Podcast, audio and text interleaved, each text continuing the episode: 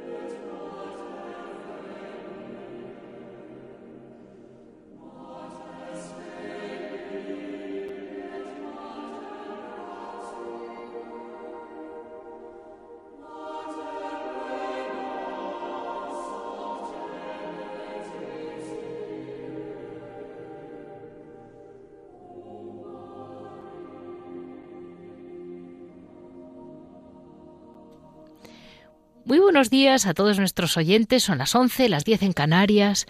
Estamos en Radio María y empezamos monasterios y conventos. Vamos a bueno, hacerles un resumen del programa de hoy. Hoy en agenda voy a recordar a Santa Matilde, porque ya saben que Santa Matilde y Santa Gertrudis se rifan un poco este mes de noviembre. En noticias vamos a hablar con Fray Rafael Pascual, eh, el gran carmelita descalzo que colabora también con la radio en su programa sobre María de Ágreda y que, y que vamos, realmente es un programa muy bueno, ¿eh? se lo comento a todos ustedes. Mm, le, les vamos, a preguntar por qué San José es el abogado de la buena muerte, esa frase antigua que apenas hemos oído, pero podemos recordar todavía muchos. En historia vamos a hablar del monasterio, del Real Monasterio de la Consolación mm, de Calabazanos. Son las popularmente conocidas como las Clarisas de Calabazanos. Es un pueblecito chiquitito, eh, a siete kilómetros solamente de Palencia, con una historia tan rica y tan impresionante que realmente merece la pena mm, no solo conocerlas, que es que es increíble el sitio, es que realmente eh, es como la cuna de una parte de la espiritualidad de la corona de Castilla. Es muy interesante en Hora de Labora vamos a hablar con ellas, con el propio monasterio, que ya saben que estos monasterios que están muy retirados siempre están como que no nos acordamos de ellos y a mí me escribió un chico ¿eh? pidiéndome que me acordara de ellas y la verdad no es que no me acordara de ellas, es que mire que he ido a Palencia a veces, pero es que mm, a Calabazanos no había llegado, pues porque hay que ir, de verdad, se lo decía yo antes a los, lo comentaba, ¿no? Mm, decía, hay que ir a propósito. Eh, vamos a hablar de sus medallas, de su, de su pastelería sobre todo, porque ahora estarán liadísimas con su obrador. Después, en Piedras Vivas, Javier Rubia nos va a comentar que tenía ilusión de comentarnos los santos mártires camaldulenses. Todavía, bueno, los llamamos santos mártires, todavía no están, están en proceso de beatificación eh, y son mm, los, camaldulenses polacos que murieron de una forma trágica. Eh, que de algún modo no olvidemos nunca que las grandes órdenes religiosas siempre están regadas con la sangre de los mártires, como lo está toda la Iglesia. Eh, este ha sido el resumen para hoy, 13 de noviembre, y espero que todos ustedes les pueda interesar y aportar algo para esta, para esta preparación al que estamos ya en puertas del Adviento.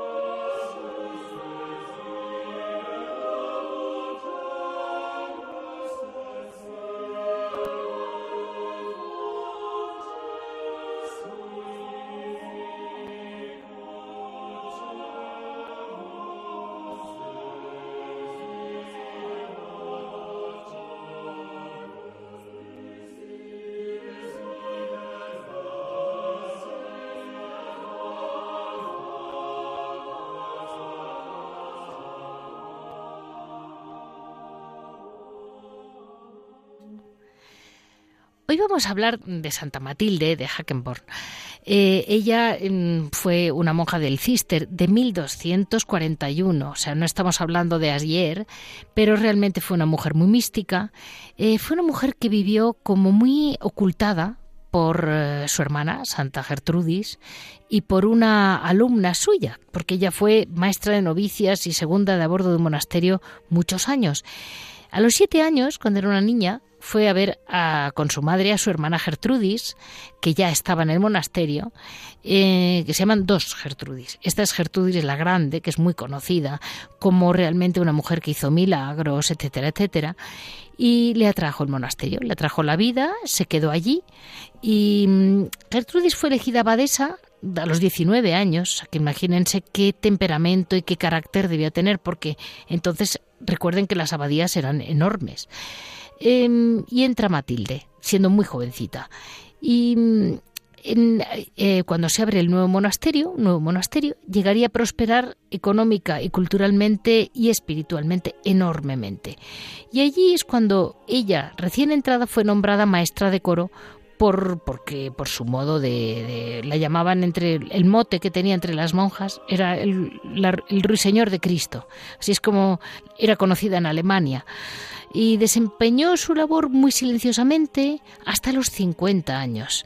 Es ese prototipo de monja que yo siempre comento en el programa, que no la ha visto nadie, no la ha oído nadie y bueno, y ella pues ya van a ver, pues porque una, una monja le dio por escribir sobre ella, que si no, no nos enteramos. Su hermana fue priora todos esos años y al fallecer, eh, la nueva abadesa Mm, vio que la hermana Matilde estaba cada vez peor, estaba ya mayor, estaba enferma, y entonces mm, dijo, pues yo creo que esta mujer tiene algo especial. Y le pidió a una enfermera que le, que le escribiera todo lo que veía, todo lo que esta mujer llevaba a ser posible, porque ella no escribió ni... Y su enfermera se lo escribió todo. Y el resultado es un libro que corrió como la pólvora en la Edad Media por toda Europa, que se llama El libro de la gracia especial. Es un libro que consta de siete partes. Dos primeras son las experiencias místicas de Matilde en todas las fiestas litúrgicas que es increíble porque primero ayuda mucho a las fiestas litúrgicas y luego es increíble la discreción y la humildad con que esta mujer lo vivió. Mm, una mujer del cister mm, auténtico, vamos. Eh, el tercero y cuarto son la salvación del hombre y las virtudes, y la quinta parte está dedicada a las almas del purgatorio y a los difuntos. Ella tiene una gran inquietud con los difuntos, de hecho fue ella la que introdujo la devoción a las tres Ave Marías, eh, que luego se la comento porque yo creo que merece la pena por, por fácil, por breve y porque la podemos hacer todos, ¿no? Y cuando una cosa es iluminada a una monja que demuestra esta humildad y esta sinceridad a lo largo de toda su vida, yo creo que siempre merece la pena. Eh, la séptima describe la enfermera los últimos días de Matilde y su muerte, que debió de ser un impacto. Eso se lo comento. Ella que vivió de ese modo fijo la liturgia de las horas, que supo vivir con esa eh, devoción, eh, realmente apoya el sentido de las tesis, porque hay veces que dices, tanta lucha, tanta lucha, tanta lucha, ¿para qué? Como que no ves el fruto y dices, y esta mujer no vio ningún fruto. Eh, a los 50 años, 50 eh, años de silencio, y ella supo mm, callar y no pedirle a Dios cuentas, ni pedir frutos, ni nada. Ella ocupó un papel muy importante en, su, en toda su obra, el tema de la Virgen María, y tiene, mm, sostiene tres dogmas marianos que todavía no eran ni dogmas. La Inmaculada Concepción de María, la maternidad divina, quizá ya sí era un dogma, y la concepción virginal de Jesús.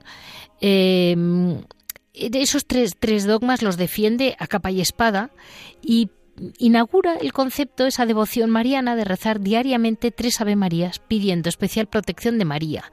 Dios te salve por la omnipotencia del Padre. Dios te salve por la sabiduría del Hijo. Dios te salve por la bondad del Espíritu Santo en el libro de la gracia especial respecto de las virtudes es realmente impresionante cómo va desarrollando la idea de la suplencia de Cristo en nuestra alma. Es decir, donde tú no llegas ya te suple Jesús con sus méritos, con sus virtudes, con su fuerza. De modo que no nos sintamos nunca, entre comillas, deprimidos porque somos poco, porque para eso somos poco, para que venga Él.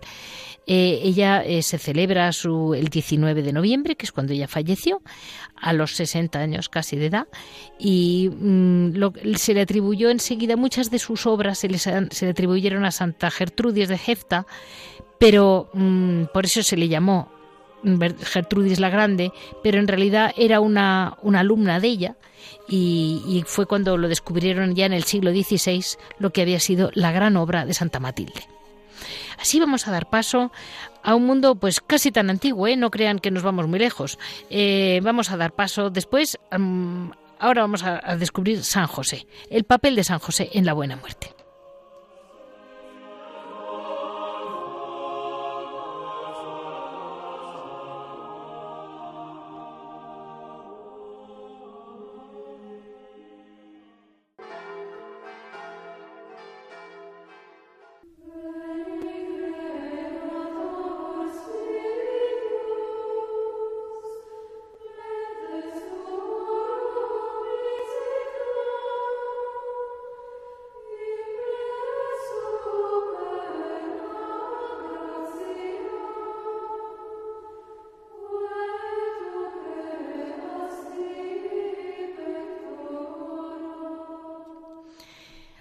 Hoy estamos con Fray Rafael Pascual, eh, el gran amigo de San José, con perdón, así le llamo, porque, porque es un amor a San José que yo solo lo he visto en él y me lo permito decírselo a nuestros oyentes. Y le voy a decir una cosa, mire, Fray Rafael, cuando yo era pequeñita, eh, rezaba con mi padre, muy curiosamente, y siempre me decía, vamos a rezar a San José por una buena muerte. Y yo pensaba, de buena muerte, vamos, a ver quién tiene ganas de morirse y, que es una buena muerte. Y, otra vez, y todas las noches, una buena muerte. Y yo decía, caray, con la buena muerte, ya se podía morir otro. y luego, con el tiempo, claro, vas diciendo, ¿cómo, por qué será San José? Que nos lo cuente Fray Rafael, el gran abogado de la buena muerte. Pues ¿cómo va a ser? Pues es el que mejor nos ayuda a prepararnos a esa muerte porque fue el que mejor se preparó. Tenemos que pensar que murió pues entre los brazos de Jesús y de María y si estamos entre ellos, ¿con quién vamos a estar mejor para ir al cielo? El mismo Redentor que se hace carne y la Madre de la Gracia, la que preparan todo ese camino a San José para que vaya pronto a morir y descansar en la paz eterna. Yo quisiera, Fray Rafael, recalcarles a nuestros eh, oyentes que mm, San José no nació santo, ni nació puro como la Virgen María, sino que fue un hombre que tuvo una ascesis y una mística a lo largo de todo aquel año, como usted y yo mmm, publicamos en aquel libro del Padre Gracián. Se veía también la evolución del propio San José, ¿no? Sí, sí, pero claro, él, nace y va hasta que descubre su vocación y empieza a coger a María y luego a su hijo, pero tiene que luchar mucho y ofrecer y esperar al Señor y no es lo que él quiere, es lo que Dios quiere hacer en él y así se santifica, esperando siempre en Dios y haciendo lo que Dios quiere, no lo que uno quiere. Y ahí se manifiesta todo. Sí que tiene razón. ¿Y cómo podemos nosotros prepararnos para una buena muerte? Pues eso es, hay que hacerlo, pues hay que estar siempre en gracia, pues hay, tener siempre la confesión cercana, tener siempre una lectura espiritual y saber que, que hay que estar en cualquier momento preparado y decir, ¿Cómo me preparo yo de verdad? Es decir, sé que esto se acaba y que estamos aquí de paso. Y por eso, es decir, siempre hay que tener los sacramentos cerca, un sacerdote cerca que me acompañe y una vida espiritual de fondo y el cuerpo de Jesucristo. Sí. El comulgar, es decir, lo comulgo ahora y cuanto antes podré llegar luego a verlo cara a cara. Pero hay que hacer todo ese camino espiritual, es decir, ser consciente de que esto es una preparación a esa vida eterna del cielo cuando lo hacemos de verdad en este mundo, paso a paso, de manera lenta y con la mirada puesta en aquel que nos enseña a morir en la paz de Dios y en la paz de María. ¿Qué es? ¿Quién es? Pues nuestro querido San José.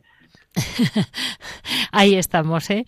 Porque iba, iba a decirles a nuestros oyentes también esa, esa devoción pequeña, nada importante, ¿no? De las tres Ave Marías que, que comentó Santa Matilde, que las tres Ave Marías por la noche, pues acompañaban. Bueno, pero supongo que es una devoción muy arraigada y que simplemente eh, vale para muchas cosas, pero es verdad que antiguamente se tenía muy presente la muerte, ¿eh?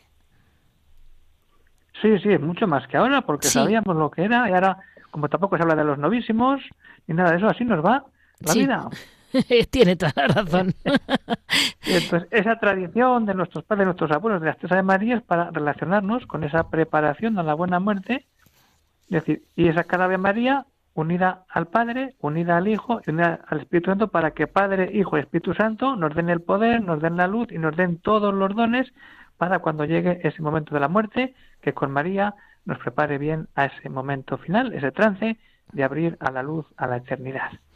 Muchísimas gracias, Fray Rafael. Una vez más con nosotros en este programa que luego vamos a hablar de cómo los carmelitas custodian al niño Jesús de Praga, que he llegado por mil avatares desde Palencia, o sea, imagínese, y, que me hace, me emociona que siga viendo, pues eso, que el niño Jesús siga expuesto, que la devoción a la ternura siga ahí y que la devoción a San José nos acompañe, especialmente en este mes de noviembre. Eso es. Pues a seguir ahí, devotos de San José, pero con la mirada puesta en el cielo, en María y en nuestro Señor Jesucristo. Hemos tenido la oportunidad de hablar con Fray Rafael Pascual, eh, sacerdote, bueno, carmelita descalzo, mm, que ya saben que he tenido mucha relación con él, ha venido varias veces conmigo al programa y que realmente es un, se está convirtiendo, porque le está llevando la vida, en un gran historiador de monjas y monjes carmelitas y no carmelitas, la verdad, porque está conociendo muy bien las historias de santidad que estaban un poco apagadas o escondidas, vamos a llamarlo así. Eh, ahora vamos vamos a dar paso al, al carisma, a la historia de las clarisas.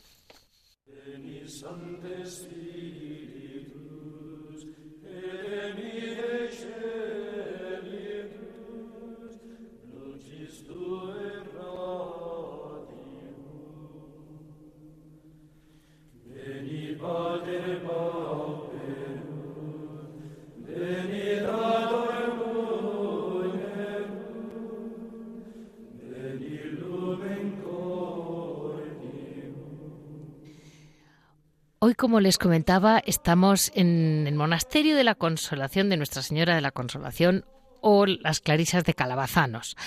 Eh, el pueblo de Calabazanos está muy cerca, a siete kilómetros de Palencia, y es un pueblo tan rico en historia que yo les tengo que admitir que no me cabe. No me cabe ni a mí ni a ustedes, no nos cabe en un programa.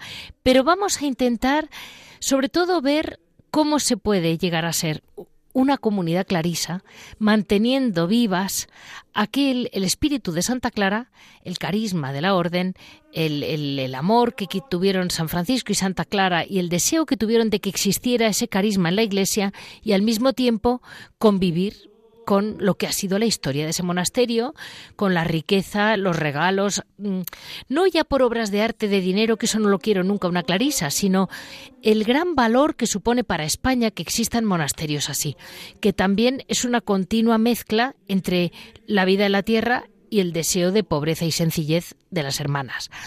Eh, les comento, les recuerdo a todos que el gran detalle, vamos a decir, eh, lo excepcional del carisma de Santa Clara y San Francisco. En un principio fue esa pobreza que tanto marca San Francisco, mm, ese, ese, espíritu sencillo, porque hoy en día parece que pobreza es eh, carencias de cosas, no es solo carencias, no.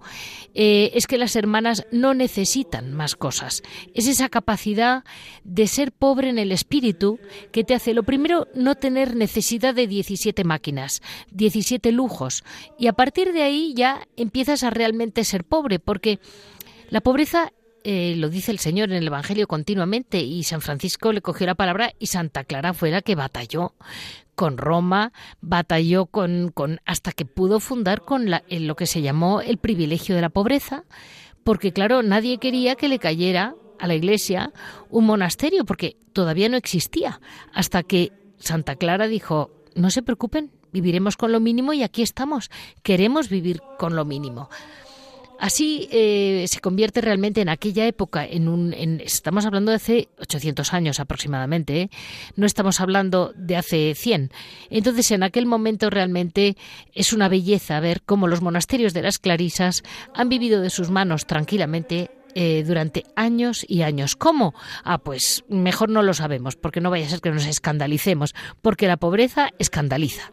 Hoy estamos en este mes de noviembre, en este momento, en este mes que siempre, siempre me gusta recordar a nuestros oyentes como todos los difuntos de nuestras familias están con nosotros, pero también para las hermanas de las comunidades están las hermanas que se van.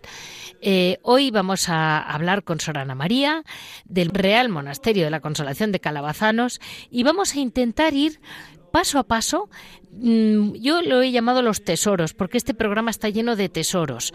Eh, digamos, los, los, pies en la tierra y el corazón en el cielo, decía Santa Teresa, pues, pues, pues la sencillez a través de todos estos tesoros que tienen las madres. Buenos días, Sorana María. Buenos días, Leticia. Mire, madre, en este, en este mes de los difuntos, ustedes acaban de tener, han fallecido varias hermanas en un espacio de tiempo muy corto, me comentaba. Y cuando fallece una hermana, Sor Ana María la entierra en el monasterio y es un verdadero descanso en paz, ¿verdad? Sí, porque aquí ha vivido su vida entregada al Señor, sabe que ha elegido la mejor parte. Aquí se queda en cierta manera acompañándonos y reforzándonos en esa vivencia de que también lo tenemos que vivir nosotros y es lo que nos espera, pero no aquí en un nicho así de piedra, sino la presencia del Señor para siempre. Hay una, me parece que es hija de, de Jorge Manrique, el gran poeta español, que eh, murió con olor de santidad y o fama de santidad y lo tienen ustedes. En, están enterrados con ustedes varios de la familia Manrique, ¿verdad? Sí.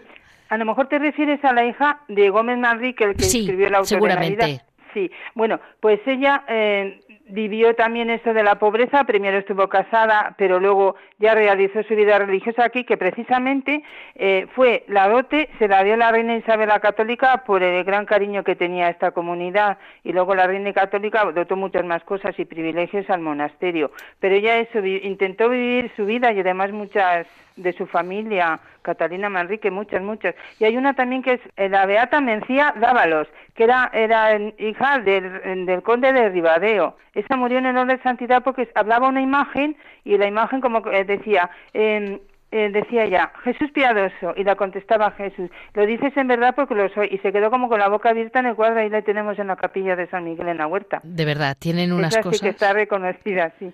O sea que ella sí, ¿no? La, esta mm, Dávila está reconocida como... está reconocida por lo menos en, en el martirologio franciscano, sí. Entendido, entendido, y está, está con ustedes. Sí, aquí, pero no sabemos en qué sitio. Y el caso que la gente, a veces sabemos la gente de fuera, de mis, como dices tú, de tesoros, porque lo ven por ahí por internet o por aquí, y nosotros es que estamos apabulladas de tantas cosas, claro. de tantos tesoros. Es que, es que, es verdad, es verdad, es que es impresionante. Pero lo más importante es que ustedes están ahí.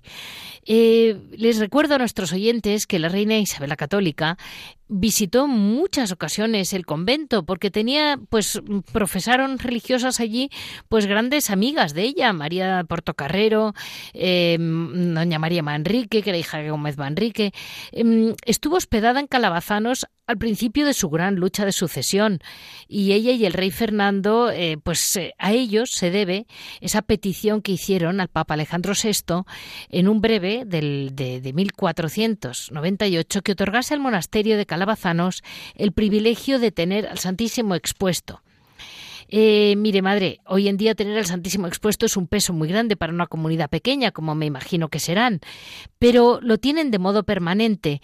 Y dígame, em, ¿este gran favor lo siguen manteniendo, madre?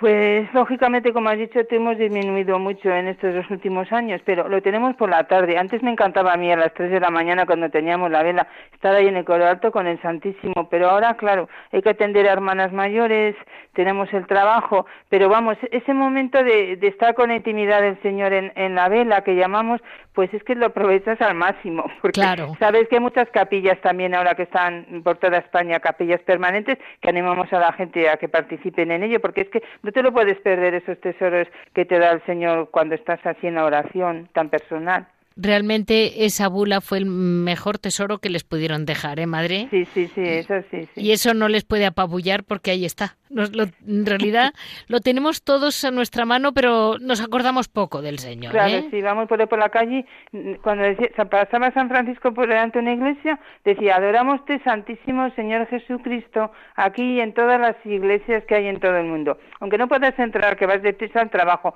pero esa referencia al Señor y ese el deseo de estar con Él, pues ayuda mucho durante el día, sí. Pues mm, leyendo, pues ya le digo, un poco apabullada, como ustedes, no crea que mucho el monasterio es riquísimo en historia, en símbolos de nuestra corona, eh, la esencia del reino de Castilla. Es muy importante también conocer este tipo de sitios porque nos choca, porque nos da la impresión, relacionamos en la calle el mundo de los reyes, la corona de Castilla como algo pomposo, ruidoso, como si fueran todo Versalles. Y no, no. Eh, aquí ve el nacimiento de la corona Isabel la Católica, cómo vivió, con qué mm, monasterio tan austero, tan escueto, y cómo eh, así es como realmente nace el espíritu de Castilla, de la corona, muy influido por las clarisas. Así es como lo ven realmente esa vida austera y pobre de Santa Clara. Así es como lo ven las, las, las hermanas clarisas hoy, madre. Pues sí, mira, precisamente Santa Clara es la patrona de la televisión, porque cuando las hermanas estaban ya enfermas, se marcharon a la misa de Nochebuena, ahí en, en, San Damián, pues ella vio en el muro de, la, de su cuarto, vio todo lo que pasaba en la capilla de los franciscanos, y por ah. eso diríamos que era el primer vídeo que hubo, y la nombraron patrona de la televisión por eso. Ay, mira, me habéis dejado solas, pero mira, yo he visto toda la ceremonia tan bonita y esto. Qué pues, barbaridad. sí, y además luego este año celebramos la, Orden Franciscana el 800 aniversario de Grecio, que es donde fue San Francisco, diríamos, inventó puso ya los primeros nacimientos vivientes, reunió a la gente del lugar, celebró una liturgia ahí muy bonita de Navidad y se le apareció el niño Jesús en un pesebre que habían puesto en aquella cabaña que le había prestado un amigo. Y de ahí surgió ya la tradición de los nacimientos que muy franciscana, unido con la pobreza. Franciscana, claro. Y ahí, ahí, madre, es donde vamos a decir que el monasterio suyo tiene una, entre comillas, prolongación. Y es que mm, realmente la, la, hermana, yo creo que es la eh, de, Gómez Manrique, ¿no? O es, no, el propio Gómez Manrique, el, el poeta, escribe un bellísimo autosacramental al niño Jesús que representan las hermanas clarisas todos los años, un auto sacramental, que es, mm, si no me equivoco, lo llaman el auto de Navidad, por simplificar, eh, viene del siglo XV y cuando Gómez Manrique lo escribe, eh, realmente era bastante revolucionario porque fue la primera obra de teatro escrita en castellano y lo representan ustedes todos los años, incluida el villancico del final. Al villancico al final sí, sí cantamos, pero ahora representan tres grupos de teatros de aquí de la localidad, Uy, ah. bueno, y, sí, Claro, eh, pero yo creo que sí que la han llegado a representar porque, fíjate, este año como una sorpresa ha venido un señor al locutorio que tenía 90 años y es que el que puso la música, porque claro, Gómez Marique hizo el texto, pero ese señor puso la música en el año 65, vino aquí con las hermanas, fue con una bandurra y la hermana con el órgano sacaron pim pim pim las notas y lo pusieron. Y entonces decían que en el monasterio en aquel año había una hermana muy mayor que recordaba que cuando ella era novicia, te, ponte 50 años atrás, las hermanas mayores, ponte otros 50 años atrás, se acordaban de que en Navidad, antes de los maitines, hacían allí un, un establo y que hacían el escenario con San José. O sea que, y yo creo que hasta 1938 se ha estado escenificando y lo hemos recuperado hace 40 años, en el 83 del siglo pasado, y se ha ido ya recuperando y poniendo, se ha incorporado también como un poco teatralización alrededor del que viene la reina, que estuvo en la representación. Y por cierto, no sé si lo vas a decir tú, pero me adelanto. Este año le han concedido el premio al auto de Navidad de interés turístico regional. Me alegro muchísimo. ¿Y, dónde lo representan? ¿En la iglesia? ¿En, el patio? En la iglesia. Yo creo que antes, cuando empezaron ya, los autos de Navidad se representaban en, en la iglesia, pero empezaron luego el teatro con momos, con, mm, con gestos un poco raros, lo sacaban a los atrios de las iglesias, pero lo representamos dentro. Este año día 17 y 18 en sesiones de 6 y 8 de la tarde. Bueno, es que es, es muy realmente para un viaje por Palencia, ahora que está tan de moda los viajes culturales sobre el románico palentino, está muy bien que la gente lo conozca. Porque... arriba tenemos de todo, el románico, la nieve, eh, cuevas rupestres, de todo. No, eh, pues si escarbamos tenemos de todo en ese monasterio, madre, de todo.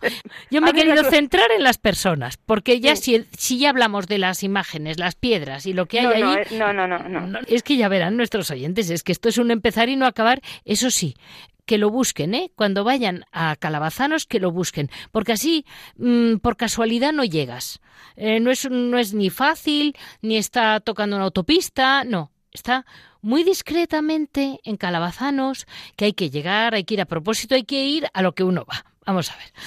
Y cuéntenos, mmm, Solana María, eh, la historia y el origen del auto sacramental, ya lo hemos comentado, yo lo encuentro como una prolongación de aquel Belén de San Francisco. Cuando lo vi dije, esto es, esto es lo mismo, es, es una devoción que debió de, de, mantenerse ¿no? en la orden clarisa.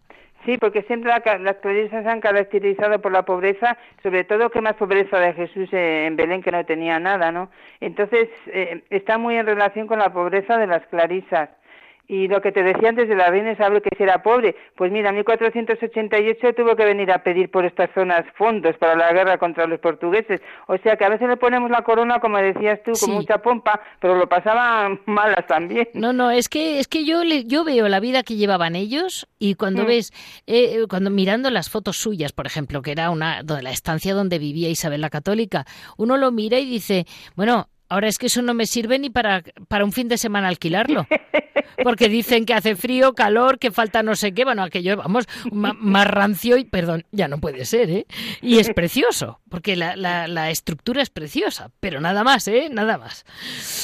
Ay, madre, pues, y otro, otro tema que me ha llamado la atención, eh, otro tesoro de su historia es el origen del niño Jesús de Praga, que bueno, es, es, conocido mundialmente, yo lo he comentado a veces en la radio, por Navidad suelo hablar de él, porque claro, mm, es muy llamativo que a mí me llegaron, me llegaron unos, unos sacerdotes alemanes con el niño Jesús diciéndome, fíjese, la y dijo, pero usted no se da cuenta que eso es español. Y me miran y me dicen, Ah, ahora entendemos todo. ¿Por qué aquí hay tantos niños? Y dije, es que una española se llevó el niño. Pero claro, yo no tenía muy claro qué española era y me he encontrado con el niño Jesús de Praga en su monasterio. Cuéntenoslo, madre. Así un poco resumido, pues María Manrique, bueno, una hija de doña Leonor Inés se casó con Juan Hurtado de Mendoza, luego con un canciller y Popel, y, mira, Popel también era, se casó con Viviana, una hija esta de María Manrique, y tuvieron una, eh, una hija, entonces ella, la princesa Policena, que fue la que la abuela María Manrique la regaló al niño Jesús y está allí en, Praga, en la iglesia de las Victorias, que tuvo bastantes vicisitudes, se quedó así una guerra o no sé qué, se, le tuvieron que restaurar, pero la imagen del niño Jesús ayuda mucho y da mucha a toda Europa, como decías tú, ¿no? Que mucha sensibilidad. Sí, porque eso faltaba en Europa, ¿eh? Sí. Y realmente se lo regalaron al final, em, se lo regalan a la Orden del Carmelo, ¿no? Y lleva como princesa y su hija se lo regala al Carmelo, algo así. Al Carmelo, sí. O sea, María Manrique, una nieta de doña Leonor, la fundadora del monasterio, se lo regala a su hija, la princesa Policena, que se había casado, casado con un canciller de Bohemia. Y entonces el día de la boda la regaló el niño Jesús y lo dejó en esa iglesia. Y entonces ahora están los carmelitas y son los que lo llevan sí. Pues muy la cuestión es que es que la gente al final comprenda una cosa tan difícil para Europa y quizás para el mundo actual con lo, revuelto que está, el concepto de la ternura, de saber mirar en un niño a Dios, que es muy difícil para el, para el mundo actual es difícil. está todo centrado en el hombre y para arriba ya no miramos porque creemos que aquí está el paraíso y lo vamos a arreglar todo con la técnica, la ciencia y no puede ser. No puede ser. Y, mire, eh, hay una última, bueno, hay una última pregunta, y es que me parece que están en el Museo de Valladolid de Escultura, pero la realidad es que es de su monasterio, eh, una, una imagen de Nuestra Señora de la Consolación o la nuestra Señora con el niño de Calabazanos. Es una figura flamenca, se lo comento a nuestros oyentes, que mm, fue realmente, ha tenido muchísimo arraigo, es una cultura y una estética que tuvo mucho arraigo en toda la, corona nuestra y en, encargos, ¿no? Porque eh, muy parecidas figuras las encontramos en Flandes. Y eso es un punto que, que siempre se olvida, y es que el arte que favoreció la corona española era realmente un arte flamenco. Sí, sí, mucho, mucho, sí. Pero mira, te voy a hacer una precisión. La imagen la tenemos aquí en el monasterio. Lo que Ah. pasa que que para diciembre va a ir al muse- a ese museo a una exposición que hay de eso, que se llama Tiempos Modernos, que es para un poco potenciar todo este todas las esculturas de esta época. O sea, la que- tenemos. Hoy no, no, no, la- eso no lo dejamos de llevar a no la suelten. Yo decía, qué pena. No, no, no la que está aquí, está aquí. Eso no lo dejamos dar un paseo que vuelva. Pues yo les decía eh, que, que realmente es una figura como entre, entre, es realmente un cambio de tiempo, ¿eh? es un principio del renacimiento, tiene una carita como ya de más humana, pero realmente están todavía en el mundo del gótico, o sea, están saliendo. Sí, sí. Y además una curiosidad, el- el- la, la túnica que lleva está policromada con las letanías del Rosario. Ah, Fuente, la fuente de agua viva, la eh, puerta del cielo, está así todo dibujado en la... Uh. Tenemos también un libro editado sobre el monasterio, que está la, ¿Sí? la, la Virgen, toda la historia, toda la historia. Aquí tenemos, sí. Porque realmente mm, historia no les falta, ¿eh, madre? Historia y historias. Pues mire, madre, lo más importante de todo, que son una comunidad viva, que ahí están, y que aunque unas hermanas se han ido en muy poco tiempo, pero se han ido por vía natural. El Señor se las ha llevado. Punto. Vale. Como todas esperamos. Ahí no se ha escapado nadie. No, no, no, hay, hay que colar por ahí todo. Y vamos a, a pasar, madre, a, a su, a, a su trabajo, vayas, al hora labora del monasterio.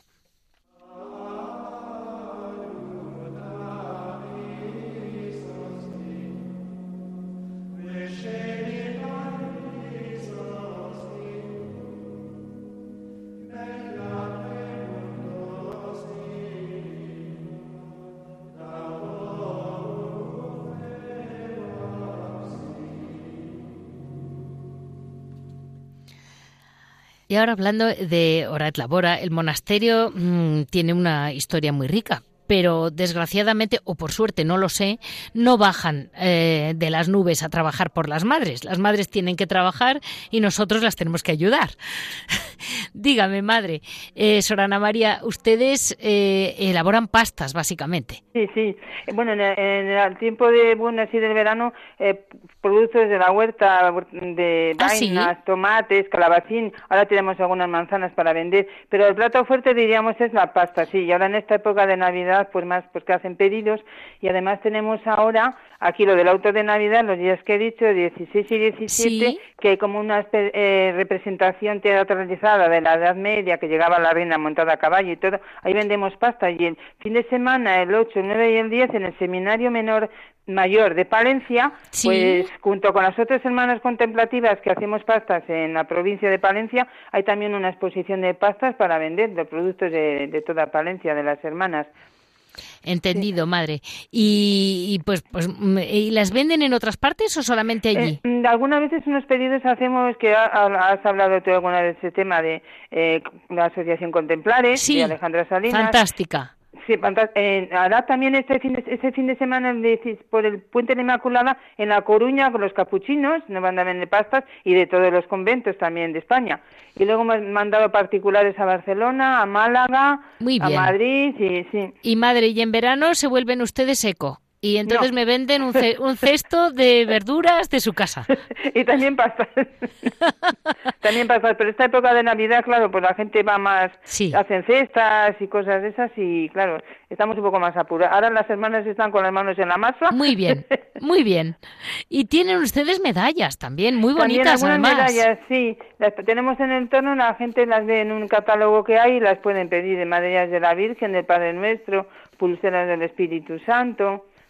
Que yo he visto una que era muy mona, que era como una medalla como con una cinta, es decir, que te la puedes poner de, Sí, de, pulsera. Sí, sí, esas. Medallas de pulsera y medallas que también están en la página web nuestra, que es clarisascalabazanos.com. Ahí están las medallas. Están las, eh, la sección de productos de, que tenemos de repostería, la, la historia del niño Jesús y, y todo, todo, todo, todo. Está en la página web. Lo pueden ver y, Pues Bueno, y- Madre, me alegro muchísimo porque... También tenemos una hospedería, para a ¿Ah, veces vienen peregrinos, gente de Ay, paso. eso es muy importante, madre. Viaje, largos de la... Pues imagínate de Bruselas a Portugal en un día, pues tienen que hacer noche aquí, o de abajo del norte para... del norte arriba para el norte, gente que va un poco de paso, pues también pasan algunos un fin de semana y así. Madre, y dígame, ¿la hospedería que tienen es para, mm, digamos, ejercicios, para unos días de oración, o es para una familia, por ejemplo? Por ejemplo, familia... Mm, mm, para una familia, para sacerdotes que quieran días de retiro, gente que quiera días de retiro o que quiera venir aquí, lo que has dicho tú, la riqueza cultural que hay en Palencia, pues tenemos el hospedaje que pueden comer, pueden dormir, pueden desayunar lo que quieran. Y en el entorno hay muchas cosas, Palencia, muchísimo. Eh, baños de cerrato, todo, todo lo que quieran bien. Es un, es un pequeño mundo sin descubrir realmente. sí, sí. Bueno, pues muchísimas gracias, Orana María, que nos ha atendido muy bien y realmente los oyentes estarán contentos porque mm, descubrir Castilla y descubrir la cuna y dónde vivió Isabel la Católica antes de aquella guerra eh, es muy impresionante. ¿eh? Se lo recomiendo muchísimo a nuestros oyentes. Y además que como está vivido por ustedes, pues no ha perdido para nada eh, el alma, el alma que, que vivió allí Isabel la reina. y ahora, bueno, pues tiene el nombre de moda, la fundadora Leonor. sí, claro.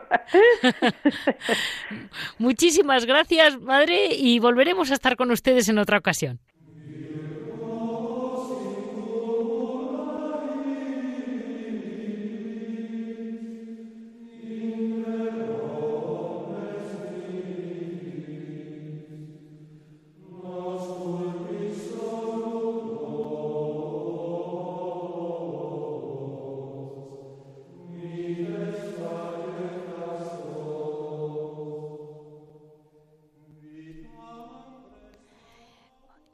Vivas hoy estamos con Javier y vamos, lo primero de todo, Javier, te voy a hacer una, una pregunta básica. He hecho una, una introducción muy por encima de que hoy es, se celebran los santos mártires camaldulenses, pero hay muy poca información, apenas tengo, y me he tirado por Santa Matilde, por los difuntos, como es natural. Buenos días, Leticia. Tú siempre buscando y encontrando nuevos tesoros, como dice el Evangelio, lo nuevo, lo nuevo y, y lo viejo. Sí, la verdad es que de los mártires camaldulenses aquí en España pues se sabe muy poco, pues porque gracias a Dios no ha habido mártires camaldulenses, ¿no? Pero, por ejemplo, en Polonia, en Polonia sí tenemos dos grandes mártires y que son muy venerados por todo el pueblo polaco, porque estos, estos dos sacerdotes fueron el padre, sí, seguro que nos oyen muchas personas de la comunidad polaca que perdonen mi pronunciación, pero bueno, el padre Cherubín Kozik y el padre Alosi Poprava, ¿no? El padre Cherubín Kozik, pues es un, una persona que nace en Polonia en 1906, de una familia bastante humilde, y que en el año 28, pues ingresa camaldulense en el yermo de Monte Argentino, que gracias a Dios todavía sigue habitado por, por camaldulenses, ¿no? En, en agosto del 36 eh, al, ordenarle sacerdote, lo mandan al yermo, a la casa general que está todavía, también gracias a Dios, en Frascati, en Roma, el Sacro Eremo Tuscolano, ¿no? Y entonces, pues bueno, de allí le mandan nada más y nada menos que después de ampliar estudios, lo mandan a fundar el, mar, el yermo de los cinco mártires, ¿no? Qué premonición. Los cinco mártires son cinco compañeros de San, de San Romualdo que los manda hacia Polonia a predicar, ¿no? O sea, que hace ya unos cuantos siglos, y matan a estos cinco mártires. Entonces, en homenaje al yermo nuevo este, le ponen el nombre de los cinco mártires que está en Konin, en, en Polonia.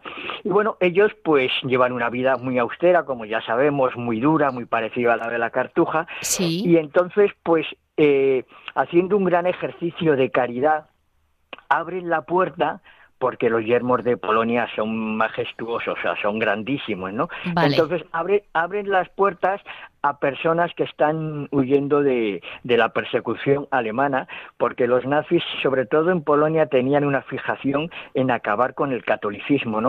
Entonces, todo lo que fuese religioso, ahí tenemos al padre Maximiliano Kolbe también, ¿no? Franciscano conventual, hay unas cuantas monjas también, y entonces ellos pues se reúnen en capítulo y deciden, ¿seguimos con nuestra vida eremítica de soledad y de recogimiento o abrimos las puertas?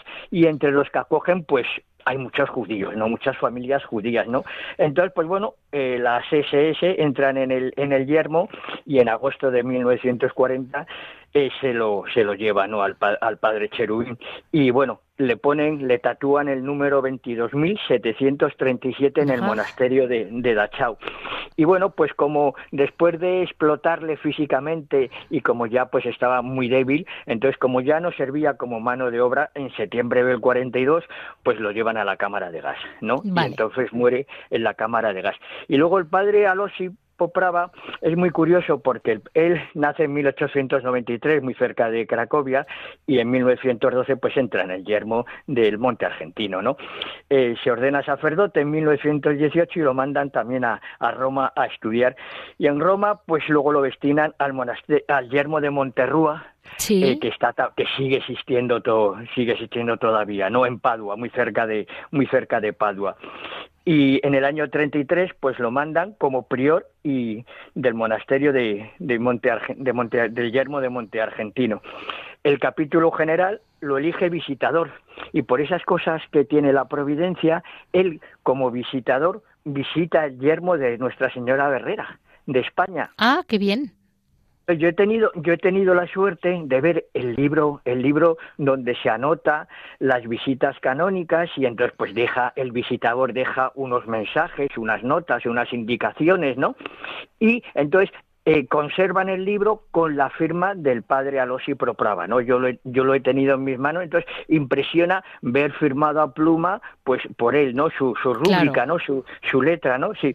Y bueno, pues en agosto de 1940 también lo detienen, también por haber acogido a familias polacas, sobre todo eh, judías, y este es el número 22.577 de, de Dachau, ¿no? Bueno, Mira, eh, lo dejamos ahí porque en el fondo me he quedado con el detalle de que ha pasado un mártir muy venerado en Polonia por España. Sí, sí, sí. ¿Qué te parece si lo dejamos ahí? Porque realmente es importante para, para Nuestra Señora de Herrera, para Guillermo. Eh, estuvo, estuvo, estuvo y luego volvió a Polonia y lo, y lo mataron. Muchísimas gracias, Javier, porque siempre, siempre nos aportas algo importante.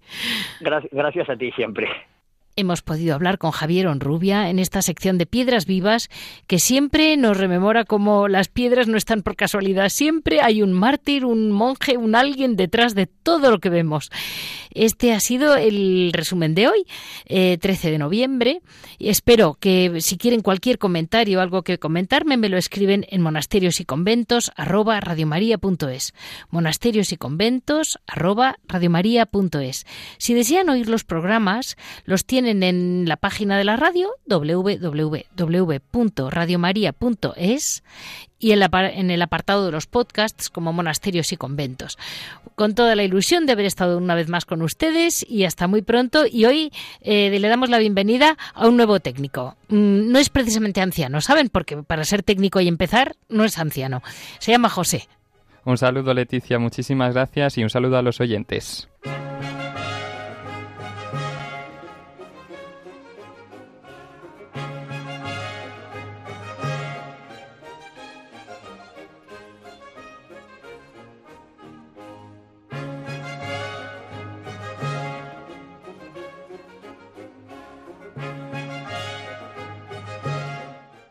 Han escuchado Monasterios y Conventos, un programa dirigido por Leticia Casans.